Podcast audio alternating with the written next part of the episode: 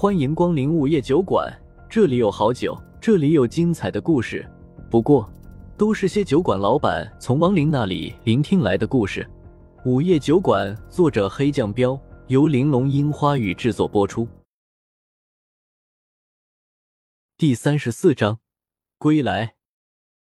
听到风正苏的话，叶凡嘴角上扬，不屑的一笑，呵呵，然后抬起手指，冲十几个混混动了动，淡淡的说：“上。”这表情，这动作显得很熟练，一看就不是第一次干这事儿了。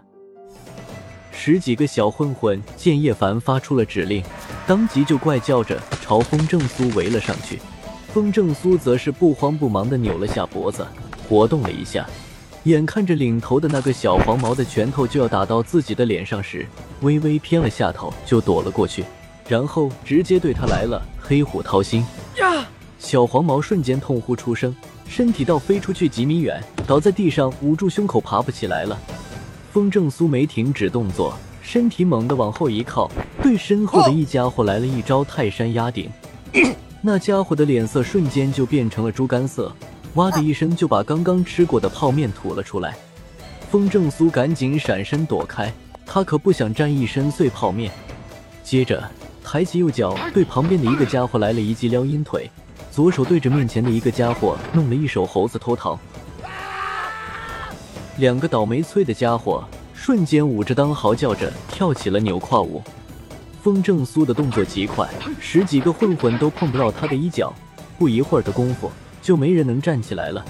最后，风正苏才一步一步的走到叶凡面前，淡淡的说：“到你了，你别过来。”看到自己带来的人全都躺在地上哼哼的叶凡，才意识到风正苏不是普通人。那种只有在电影里才会出现的一个打十个的场景，居然是真的。见他走到自己面前，叶凡慌了，恐惧的往后退着。然而下一刻，一道耳光声响起。叶凡瞬间就感觉到了脸颊火辣辣的疼了起来。都说一个巴掌拍不响，风正苏却以实际行动向那些说这句话的傻缺们证明，一个巴掌不但能拍响，还不止响一声。眨眼的时间，叶凡的脸就肿成了猪头。小子，你说现在是不是不但想砸了我的店，还想宰了我啊？随即，风正苏又对着他笑道：“虽然他在笑。”但叶凡却如同看到了恶魔一般，捂着脸，浑身颤抖的道：“我我我不敢。”风正苏目光一寒：“带着你的人滚吧！”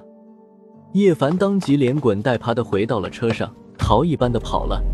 等那些小混混也走了以后，白三娘有些不太理解的问：“老板，你是不是太仁慈了？”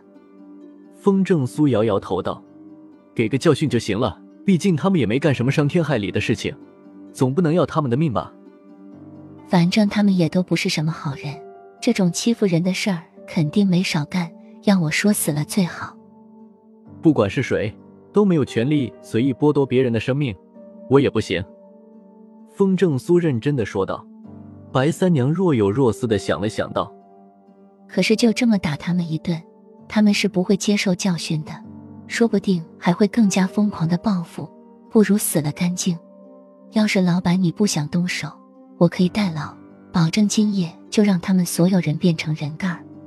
风正苏连忙摆手道：“那可不行，虽然有罪要罚，但是在他们没犯下罪恶之前，是没法真正惩罚他们的。”我不懂，等他们犯下罪恶，岂不是已经让他们伤害了无辜的人？这次是我们，他们没有得逞。要是其他普通人呢？与其让他们以后伤害其他人。不如现在就解决了他们。白三娘不理解的说：“哎。”风正苏叹了一口气道：“白姐，你的经历特殊，但你还是不够了解人啊。大部分人都有心理罪，不说别人，就说我，我明明已经有依依了，可还是会想要睡你。不过我没干，你总不能因为我想想就动手杀了我吧？”白三娘脸色一红，不好意思的道：“老板，你要是真想的话。”我愿意的。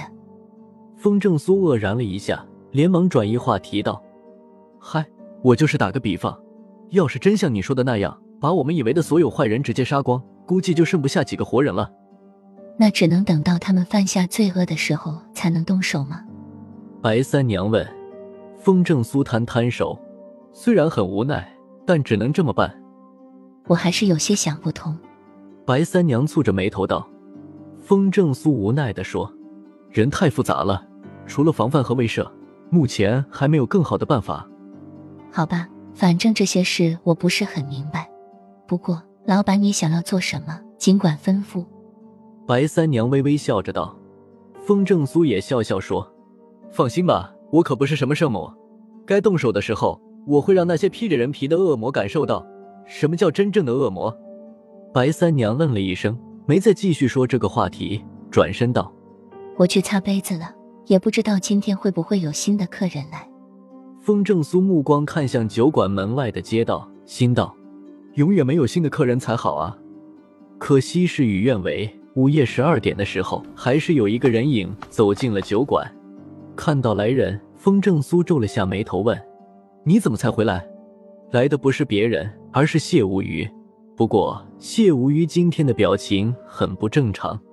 以前他不管遇到什么事，基本都是嬉皮笑脸的，但是今天谢无虞却是一脸凝重的表情。先给我来杯酒。